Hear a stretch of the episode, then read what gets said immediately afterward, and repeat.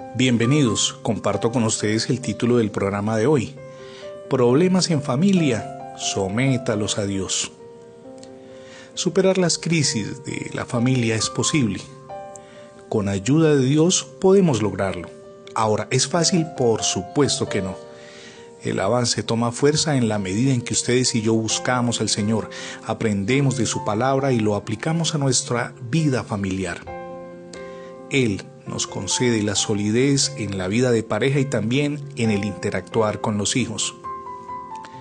Si nos vamos desconectando de la familia, todos los componentes terminan por acostumbrarse a ese distanciamiento. La falta de alimentar la relación rendirá sus frutos representados en la crisis en el hogar.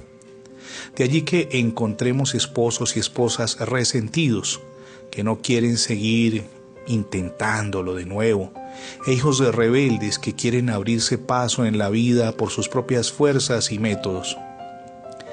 El paso fundamental para resolver los conflictos familiares en la relación de pareja, en la relación con los hijos y los que ustedes y yo enfrentamos incluso en la relación con las demás personas es disponer nuestro corazón.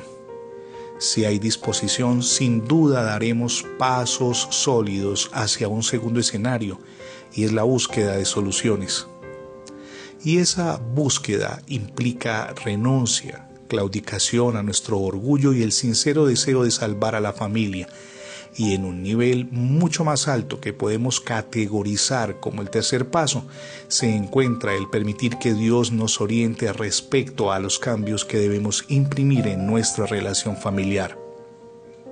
En este sentido, es esencial que ustedes y yo tomemos nota de lo que nos enseñan las escrituras y voy a leer el libro de Proverbios capítulo 23 versículo 12 en la versión nueva traducción viviente donde dice, entrégate a la instrucción, presta suma atención a las palabras de conocimiento.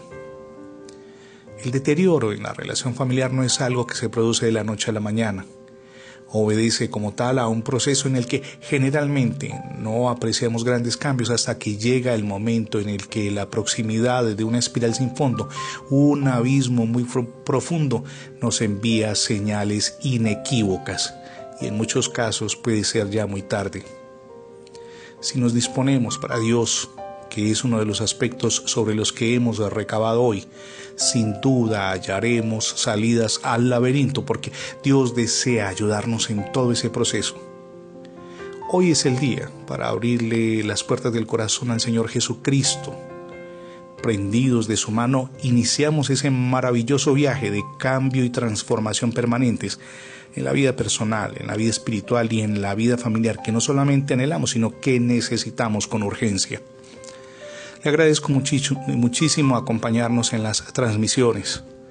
Sus opiniones, planteamientos, inquietudes alrededor del tema son muy valiosos. Por favor, escríbalas.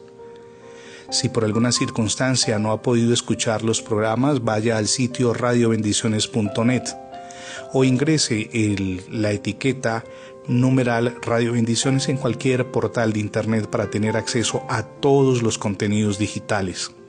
Ah, y si lo que desea es profundizar en el estudio de la Biblia, vaya a mensajero de la palabra.com. Mi nombre es Fernando Alexis Jiménez y oro al Dios de gloria, de poder y de gracia que derrame sobre todos ustedes hoy ricas y abundantes bendiciones.